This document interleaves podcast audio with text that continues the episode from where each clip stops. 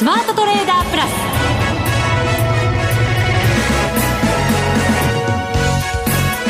全国のリスナーの皆さんこんにちは。内田まさです。この時間はザ・スマートトレーダープラスをお送りしていきます。この方をご紹介しましょう。国際テクニカルアナリスト福永博之さんです。こんにちは。よろしくお願いします。よろしくお願いしますさて日経平均株価今日は小幅に続落ということになりました、はい、ただ一時期よりも41円安で終わりましたので下げ幅をかなり縮めて終わったということになります。そうですね、はい、あのー、まあ、先週もそうだったんですけど木曜日までずるずる下げてですね。で週末株価大幅高っていう。はい、あのこれこれまでのパターンでいうと月曜日上げるか週末上げるかで株価水準がだいぶこう変わってきているっていう流れなんですよね。うんはい、で今回も一応まあねあの今の内田さんの話につながるのは、まあ、そのままずるずる下げるのではなく一応、まあ、あの移動平均線の、え今日は5日移動平均線の値を下回ってはいるんですけど5日線はまだ上向きのままですしね、はい、で明日、まあまあ、仮にですけどもあの上昇するようであれば上昇トレンドも維持するっていう形になりますのでなんかちょっとなんかえー、うまくできてるなと言ったらあれですけど。ってことは、これまでと同じようなリズムで、はい、明日に向けて戦闘態勢整ったみたいな感じですか、いやそれもね本当先物もちょっと後お話しますけど実は先物高いんですよ。昨日まで安かったんですけどね。あの現物の終値よりもですよでも今日はあの、えーと、今日は260円で置いてますから3万9260円。ですから現物よりも大体94円高ぐらい。うん、えーね、まあ、これまであの2月切りの、あのまあ、ごめんなさい、2月切りというか、2月決算の、あの、銘柄で、まあ、20円弱ですかね、あの、配当値分があったので、まあ、その分、あの、現物の方が高かったんですけど、はい、まあ、ほぼ今はもう3月切りのところまでなくなりますから、ですから、今の先物が動いている限りは、一応、えー、順というパターンでしょうかね。うんそうするとまたね、はい、明日のマーケットちょっと期待したくなるところではありますけどね。ねまあでもねアメリカ株もちょっと上値重たくなってきてますしね。チャート的にはなんとなく日経平均とアメリカの指数、はい、なんとなくこうちょっと上値重い感じの似たようなね雰囲気もありますよね。ですから明日ね上げられないと上昇できないとちょっと流れが変わるかもしれないっていうことを頭に入れつつ、うん、えー、いろいろとちょっとお話をしたいなというところですかね。わかりました。この後じっくり伺っていきます、はいさあそれでは番組進めていきましょう。この番組を盛り上げていただくのはリスナーの皆様です。プラスになるトレーダーになるために必要なテクニック心構えなどを今日も身につけましょう。どうぞ最後まで番組にお付き合いください。この番組はマネックス証券の提供でお送りします。スマートトレーダー計画。よーいドン。さあ、それではまずは株式相場の分析からしていただきましょう。はい、改めて日経平均株価大引けは39,166円19銭で41円84銭安0.11%の下落となりました。その反面でトピックスはプラスで終わっています。プラス0.78ポイントの2675.73ポイントで、上昇率非常にわずかですが、0.03%の上昇となっています。はい。えー、まあちょっと日経平均は、あの、今日は、えー、商いは結構6兆円まで膨らみましてですね。膨らみましたよね。はい。まあ MSCI のそのリバランスがあったということなので、うん採用がスクリーン1銘柄ですか？はい。あとね、8銘柄ぐらいが売られているというか、まあ除外ということになってるんですよね。で、まあそういうそのリバランスがあったので、帯系のところで商いが大きく膨らんで、まあそれによって、まあ6兆円を超えるような売買代金になったと。いうところなんですけども、はい、まあ今日、あの、途中ね、まあやっぱりあの、トピックスはこうプラスになって終えて、反発して終えて、で、一方で日経平均は小幅安で終えているっていう流れの中で、まあ一つ、あの、まあ後半のコーナーでも関係してくるところですけども、やっぱりちょっと円高気味になってきてるんですよね。はい、そうですよね。はい。急激に進む場面がありましたよね。そうですね。はい。はい。あの、今日のですね、時間帯で見ますと、えー、まあ朝方から、まあずっとというか、まあ取引始まってから150円の60銭前後で推移していたドル円なんですけど、はい、まあそこからですね、えー、まあ9時半ぐらいになりますと150円台の半ば。で、あと10時ぐらいになりますと150円の20銭、10時半ぐらいですかね。うんで、あと、あの、11時ぐらいの、まあ、午前のこの引け間際というところになってくると、150円を割ってくるというような、そういう流れになってったと。そうですね。はい、ストーン、ストーンというふうにね。そうですね。落ちていく感じでしたけれども。えー、で、あの、まあ、えー、一時的な下落ですと、あの、まあ、その、今お話、ね、あの、内田さんからしてくれた、内田さんがしてくれたように、だいたいあの、30分刻みのローソク足見ると、あの、例えば、あの、下髭をつけて、あの30分経過する直前までこうガーンと戻すとかっていうパターンになればですね、はい、下げ止まるっていうことにもなるんですけど、あの結構ですね、30分、まあ30分足で見た場合にはギリギリまでずっと売られてるんですよね。そうなんですよね。はい。ですから本当にストンストンストンっていう形で落ちていったというのが、まあ、あの、表現としては正しいのかなとは思うんですけど。ね。またここに来て今日の安値ちょっとね、はい。あの、近づいてるような感じがありますしね。そうですね。あの、今もですね、今の内田さんの話にありますように、えー、リアルタイムですと149円の70銭前後まで、ドル円がちょっとね、はい、あのー、まあ、円高方向に触れてきているということで、えー、まあ、これは、あの、どうも、日銀の審議員の発言というのがですね、一つ影響を与えているということのようなんですけども。2%の物価目標が実現見渡せる状況に、というようなね、ねコメントが入ってきました。はいまあ、あの、高田審議委員という方ですかね。はい。えー、この方が、まあ、滋賀県のですね、金融経済懇談会で、えー、挨拶をして、まあ、その中での発言の中に、今、内田さんが、あの、伝えてくれたようなことがですね、えー、盛り込まれていたと。そうですね。はい、ただ、その話の中には、これまでの内田副総裁、上田総裁のコメントと同じような、はい、どんどん上げていくわけじゃないんだよっていうようなね、ええ、あの、コメントもあったようですけどね。そうですね。ええー、ただ、あの、か、まあ、マーケットはですね、特にあの、為替市場のマーケットは、えー、今お話ししましたように、一旦こう、売りの方向に傾いて、で、その後、あのー、先ほど内田さんが伝えてくれましたように、やっぱりリアルタイムでも、ちょっと円安傾向が止まってしまっているという状況なんですよね。ですので、まあ、マーケット的にはやっぱり、あの、先ほども話しましたように、えー、MSCI の、あの、リバランスなんかはあって、ちょっとこうね、えー、商い膨らんで、で、なおかつ、どちらかというと、お引け間際の、まあ、あ小幅安というところで見ると、売り優勢で終えたというような形なんですけども、まあ、その、お背景としては、まあ、本来、あの、取引時間中、もうちょっとプラス圏での推移する時間があれば、帯系のその売りに対してもですね、体制が、まあ、要はプラスで終えるというような、まあ、そういうエネルギーがこう残っていたかもしれないんですけども、はい、まあ、結果的にですね、えー、円高方向に触れていたこともあって、まあ、全体的には日経平均型の個別銘柄が押し下げられて終えてしまっていると。そうですね。はい、ちなみにドル円今日の安値切ってきましたね。おですね。はい、そうですね。はい。というところで、まあちょっと先ほどね、あの、マーケットの話に戻して、その、まあ、えー、サイクルで見ると、月曜日か週末が上げてるって話をしましたけども、うんはい、あの、まあ、先ほどお話しましたように、先物は、あ現物よりも、まあ、大体60、えっ、と、94円ぐらい。あの、上昇して終えてはいるもののですよ。やっぱりちょっと円高傾向が今晩のニューヨークでも続いて、例えば149円を割り込むような動きになってくるとか、そうなってきますとですね、がぜんちょっとこれまで利益確定売りのタイミングを狙っていた人たちにとっては、少し売る材料がね、出てくるのかなというところで、はい、まあ、これがさっきお話したその流れが変わる可能性を一つ、あの、示唆しているのかなってとこなんですよね。あの、ドル円に関してもそうですけれど、はい、これ日本株に関しても同じじゃないかなと思うんですけど、はい、やっぱり日銀の、まあ、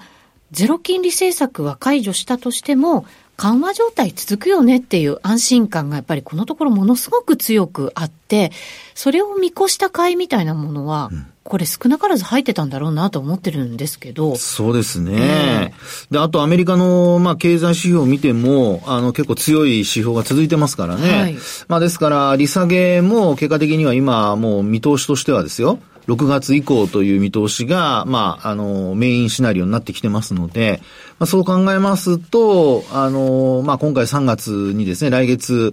えー、仮に、そのゼロ金利解除したとしても、まあ、今の内田さんの話にあったように、やっぱり、こう、どんどん利上げするっていう状況にはないと。うん、で、緩和的な状態がまだまだ続くんですよって話が、まあ、あの、その後もね、えー、皆さんが、あの、皆さんというか、まあ、投資家がですよ、あの、そういう流れになるだろうというふうに思っていればいいんですけど、やっぱり少しでもですね、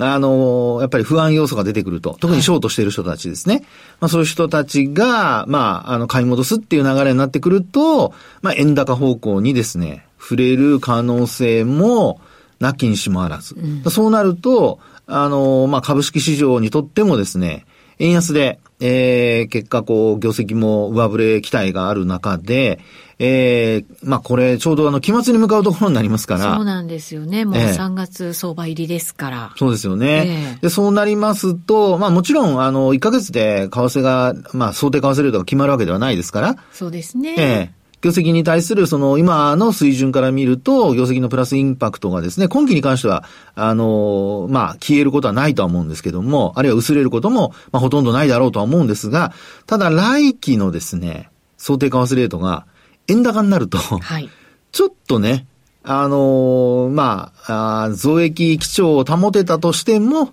その増益幅が、まあ、ちょっと小さくなるんじゃないかなっていうですね。見た目の数字がね。そう。やっぱり、ね、いや、本当そうなんですよね。よねえー、ですから、まあ本当にあの、為替水準っていうのが期末にかけて動くっていうのが一番ちょっとやらしいパターンになってくるので、まあ、あのー今晩の、やはり、その、ね、えー、値動き。あと、それから、あの、まあ、先ほどもお話しましたように、後半のその為替のところでもお話しますけど、あの、トレンド的な話と、あとはあの、アメリカのその、えー、と、個人消費だとか、はい、あの、そういったデータが今晩出てくるじゃないですか。そうですね。ええー、ですので、そのあたりについてもですね、どういう結果になるかによって、だいぶ変わってくるのは変わってくるんですよね。強い数字が出てくれれば、あの、アメリカ株に関してはちょっとまあ、上値が抑えられるかもしれませんけど、はい、一方で、円安傾向が続いてくれれば、日本株にとっては、あの、プラス材料になるので、まあ、このところあの、アメリカ株とそれほど連動していないことも多いですからね。ですので、まあ、そういうふうにですね、これまでの流れを続けていけるのか、あるいは先ほどお話しましたようにちょっとこう流れが変わるような、まあそういう、こう、今、あの、時期に来ているのか、サイクルに来ているのか、ちょっとですね、あの、しっかり見見極める必要が出てくるのかなっていうところじゃないかなと思うんですよね。そうですね。はい。デフレーターなんかやっぱりね、CPM 強い数字出てましたので、ね、ある程度強い数字は出てくるだろうっていうのは、マーケットは織り込んではいるような気はするんですけどね。まあ、そうですよね。でも、えー、ですから、もしそういう強い数字が出ても、あの、ドルが円で下落するっていう流れが続くと、はい。それが一番、まあ、マーケットにとっては、特にあの、夜間の先物の動きにはですね、ちょっとこう、ネガティブな、あの、まあ、材料になっちゃいますよね。そうですね。えー、ですので、できれば、まあ、5日線上をキープしつつ、で、なおかつ、まあ、寄り付きからですね、えー、株価が上昇して始まって、で、なおかつ、引けにかけて、こう、水準を切り上げていくという流れで、えー、終えてくれるのが一番流れとしては、まあ、3月相場のスタートとしてはですよ。はい。スムーズというか、まあ、一番、あの、4万円乗せに期待がね、継続するパターンになるんではないかなというところなんですよね。そうですね。はい、流れが変わる、もしかしたら一つの要素になる可能性がありますけれど、はい、海外投資家、先週分、現物は7、186億円の売り越し。売り越しなんですね。現物ですね。はい、はい、そうですね。8週ぶりということですけれども、先物の方は、えっ、ー、とね、買い越しなんです。おこっちは701億円。あら。うん、まあ、ほぼ同じような数字です。まあ、700億円台。そうですね。うん、もう相殺しちゃってるって感じですけどね。ねえー、まあ、いずれにしてもやっぱり、あの、現物売り越すっていうのは、えー、そうですね。マーケット的には、やっぱり、あの、指数、特に、まあ、日経平均だとか、あとトピックスなんかのですね、押し下げにつながることが多いので、で、先物は買われても、やっぱり、これまでもその、か、えー、買い越しだったり、売り越しだったり、あの、途中、こうね、あの、逆転するパターンを挟みながら、えー、まあ、結構買い越し基調が続いてたりっていうようなことになっているので、はい、まあ、今回は、あの、買い越しではあるんですけど、まあ、これがやっぱり両方とも、あの、買い越しとして続くかどうかっていうところが、まあ、重要なのでですね、まあ、3月よく言うその期末で、えー、利益確定売りなんかが出てくるっていう流れになりますと、えー、少しですね、マーケット的には、まあ、上値を抑えるパターンになるかもっていうところですね。そうですね。はい。来週の S q に向けても。そうですね。来週ね、うん、またすぐ S q ありますからね。で、あと、ポイントとしてはですね、じゃあ、もし押した時に、どの水準まで押すのが一つポイントなのかということなんですが、はい。あのまあ、私が見てるのは、ボリンジャーバンドの月足の9ヶ月移動平均線なんかを見てるんですが、で私が使っているボリンジャーバンドって、あの、ティピカルプライスと言われるものを使ってまして、ティピカルプライス。はい。はい、あの、単純移動平均線じゃないんですよ。うん。あの、高値安値、えー、それから終値。はい。これ、始まり値が入ってなくて、高値安値終値を足して3で割ったもんなんですね。はい。それを移動平均線にしてるんですけど、それで見ると、えー、っと、プラス2シグマの値というのが、37,336円。はい。これはあの、現物ですね。で、これあの、29日の終値現在です。はい。ですから、あの、まあ、また明日になりますと、これ上昇するわけですね。うん、ですので、まあ一応今日の段階では、プラス3シグマに接近して終えているところで、あの、2月の取引を終えてますから、はい。まあそういう意味ではですね、えー、3月に入って仮に押す場面があったとした場合に、プラス2シグマのとこで下げ止まるかどうか。下げ止まってくれれば、基本的には、まあ、あの、えー、これまでの、あの、急激なというか、まあ、強い上昇の流れが続いているということになりますから、はい、3月にも4万円つけるのが視野に入ってくると思うんですね。というのも、その4、あの、プラス3シグマが4万円に届く可能性があるからです。はい。で、もし届くようであれば、あの、可能性としてはですね、で出てくるんですけど、仮にその、プラス2シグマ上で維持できなかったり、ある、まあ、反落した場合ですよ。で、なおかつ、あの、プラス3シグマが、えー、4万円に届かないっていう状況になってくると、えー、3月、まあ、あるいは年度内の、あの、4万円乗せっていうのはちょっと後退する可能性があるので、そのあたりをちょっと注目して見ていただきたいなと。で、ちなみにあの9ヶ月でも、あの、通常の移動平均線ですと、実は4万円も超えてるんですよね。あそうなんですね。はい。ですから、あの、本当に、えー、まあ、見る指標によって変わってはくるんですけど、ええ、まあ、私は、あの、今お話しているティピカルプライスで作られたボリンジャーバンドの方が、あの、値動きをですね、あの、まあ、正確に表しているように感じるので、それをちょっと使ってるんですが、まあ、皆さんもご自身の目で、しっかりと3月相場、明日からどうなるのか、チェックしていただきたいなと思いますね。そうですね。ここまであの、あんまり深押ししてこなかった相場ですから、はい。なんかこの、プラス2シグマのところの3万7千円台の前半ですか？はい。って言われると、なんか、結構1800円ぐらいあるので、ちょっとドキドキしちゃいます。これはまだ今日まで。ってことじゃないですから、そうですよね。上がってくるんですからね、明日からまたドンと上がりますから。そうですよね。はい。なので、そこはね、明日の値を見て、あの、予測出すこともできるんですけど、まあ、間違ってるとこもあるからやめておきます。そうですね。間違い言っちゃいけませんからね。そうです。はい。わかりました。それでは、一旦お知らせ挟んで、まだまだ分析いただきます。ここからは、マネックス証券からのお知らせです。投資家の皆様、マネックス銘柄スカウターをご存知ですか？マネックス銘柄スカウターは、マネックス証券に口座をお持ちの方が無料でご利用いただける日本株銘柄分析ツールです。マネックス銘柄スカウターでは、売上高や営業利益など重要な業績指標を過去10期以上にわたりグラフ表示することができます。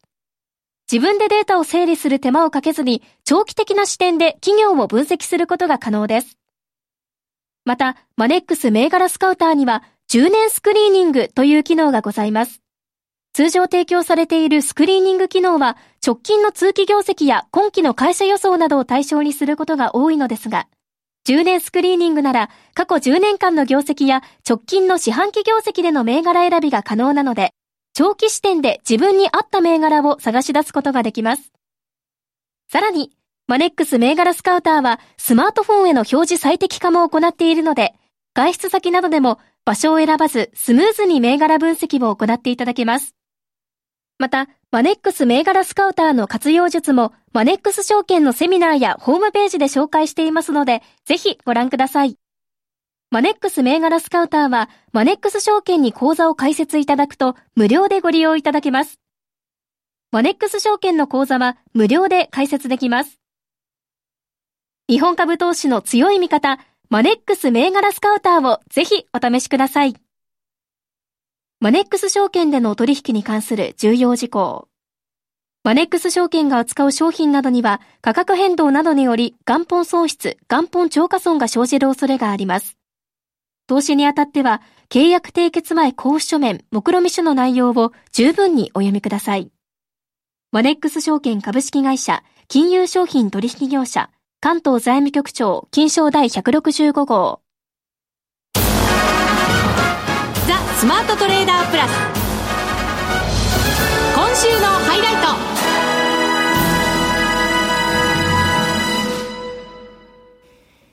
さあ、それではここからは為替の分析をしていただきましょう。現在ドル円149円72銭から73銭あたりでの推移となっています。先ほど番組始まった直後に149円62銭ぐらいまで下げる場面がありましたけれども、まあそこから10銭ぐらい戻した程度ではあります。そうですね。はい。あのー、まあ、よくその、為替の話をさせていただくときにですね、あの、ボリンジャーバンドを使ってお話をさせていただくんですけど、まあ、先ほどもあの、月足の9ヶ月っていう話をしました。はい。で、あと、まあ、あの、株の場合ですと、その、ティピカルプライスを使ってですね、お話ししてたんですけど、あの、為替の場合にはもう単純に、あの、日足で見た場合に20日の移動平均線ですね。で、それを私は使ってみてるんですけど、はい、今の内田さんがこう、為替の水準を話してくれましたが、実際にですね、その149円の60銭台まで行ってしまいますと、実はその20日移動平均線をちょっと下回っちゃってるんですよね。今ちょうど66銭ぐらいになっていて、下回ってますよね。はい、そうですね。まさに今。ええ。で、あの、一応まあそうは言いながらも上向いているので、まだ大丈夫だとは思うんですけども。角度も結構しっかりした角度ですよね。そうです、そうです、そうです。で、ただ、あの、ボリンジャーバンドで、あの、注意しないといけないのは、バンドが狭くなってるってことが重要なんですよね。これは今狭くなっているように見受けられますが。はいね、あの、バンドがですね、内側にこう集まってきてるようなパターンになってますよね。なってますよね。はい。で、こういう時に、あの、まあ、あバンドが外側に広がる。で、なおかつ、広がったところっていうか、広がった方向、どっちに広がっているか。まあ、上下には広がるんですけど、その時に価格が上下どちらに動いているか。うん、で、今の状況からしてですよ。これもし20日線で下げ止まって、あの、反発して、円安に触れて、で、なおかつ、その、まあ、バンドが広がってくれるような形になれば、あの、まあ、円安方向への期待っていうのは出てきてですね、でそうなりますと、まあ、一番やっぱり注目されるのは、えっ、ー、と、昨年ですよね。昨年の10月31日ですかね、につけた151円の、あ、ごめんなさい、31日じゃないですね。えっと、あ、そうか、やっぱそうですかね。えー、私が見てるところ、あ、ごめんなさい、失礼。えっ、ー、と、もう一つありました。えっ、ー、と、11月13日ですね。そうですね。はい。はい、ここね、11月13日の151円の90銭台。はい。はい。で、ここまで、あの、まあ、要は円安になったり、あるいは、こう、あの、超えたりというようなことが視野に入ってくるんですが、一方で逆にですね、あの、まあ、20日線を下回ったままの状態で、バンドが広がってくるようなことになりますと、これで20日線がですね、ちょっと下向きにもしなるようなことになれば、その場合には、これあの、ちょっと円高方向に触れることが考えられると。うん、で、そうなるとですね、バンドが広がって円高方向になるとなると、これは、まあ、流れとしてはですよ、やっぱり150円を割った流れの中で円高方向に触れるってことになりますので、はい、節としてはですね、2月の1日につけました145円の89銭とか、はい、で、まあ、その辺まで行ってもおかしくないような流れになっちゃうんですよね。で、もしそこも下回るということになりますと、次の節になるのが、これが今度、あの、もうお正月、1月の5日になりますけど、145円の90銭台というのは高値なんですね。はい。で、これももし下回るようなことになると、もう、あの、昨年の12月28日につけた140円の20銭台まで、節らしい節がないんです。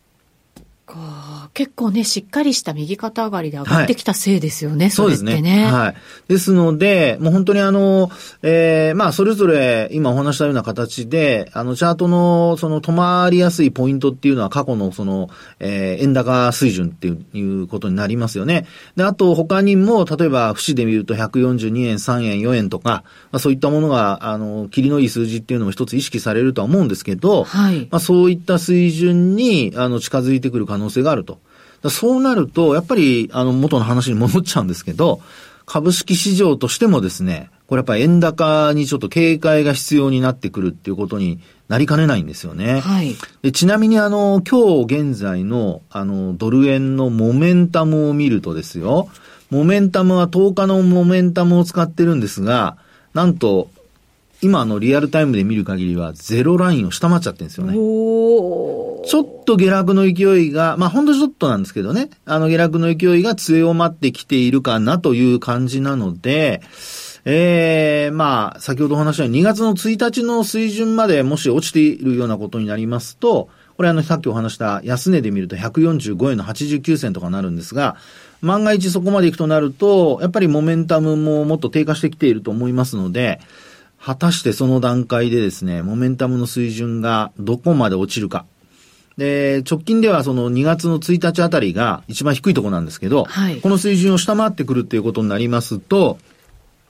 価格の水準は、その、2月1日よりも高くても、下落の勢いそのものはもっと強まってますよっていうことになりかねないので、まあ、あのー、そうですね。やっぱり今晩の流れというのは、ドルの為替の流れに関しても、すごく、その、円安を見ている人にとっては重要な分岐点になる可能性がありますよってことにはなりますね。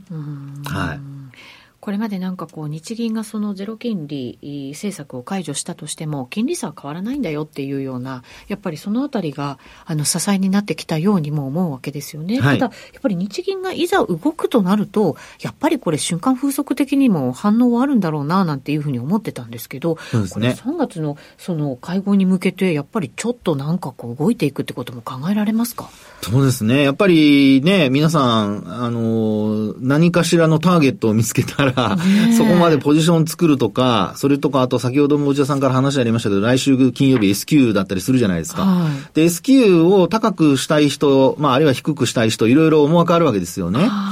ですから、はい。ですから、まあ、これまではスムーズにこう、上昇してきたわけなんですが、えー、一旦、そういう意味では S q まで下げて、そこからまた上がるということも考えられますけど、うんうん、まあ、あの、調整、えー、入り、調整局面入りを望む人もなきにしもあらずですから、まあ、その辺のですね、やっぱりあの、サイクル的な動きというのは少し意識して、で、なおかつ、為替の動きにもちょっと注目しておく必要があるのではないかなというところですね。うん、そうですね。はい。月末ということもありますからね。そうですね。やっぱりね、そういうちょっと得意的な動きっていうのも、まあ、あるかもしれませんけどね。そうですね。今日に限ってはね。あとは、あの、3月相場入りして、あと年度末っていうところもかい、あの、入ってくると株式市場にも影響出てくると思いますから、はい。まあ、いずれにしても、あの、もう、振り回されないように、やっぱりちょっとポジションは、なるべく控えめにした方がいいのかなっていう感じはしますけどね。そうですね。はい。上がってきた時もね、ボラティリティ大きく上がってきたわけじゃないですか。はい。ねあら、その、その返しは。下がる時もね、まあ、率で見たらね、やっぱり同じようなパターンも、まあ、あってもおかしくないわけですよね。それはね、あの、バランスとしては同じことが繰り返されることはよくありますから。はい、最近個別もなんかやっぱり率大きいなと思って見てるんですよね。確かにね。やらされてきちゃった分あるんですけどね。ねはい。本当にちょっと気をつけないといけませんね。そうですね。はいということで、あっという間にお別れのお時間です。今日ここまでの担当は、福永博之と内田まさみでお送りしました。それでは皆さん、また来週 この番組はマネックス証券の提供でお送りしました。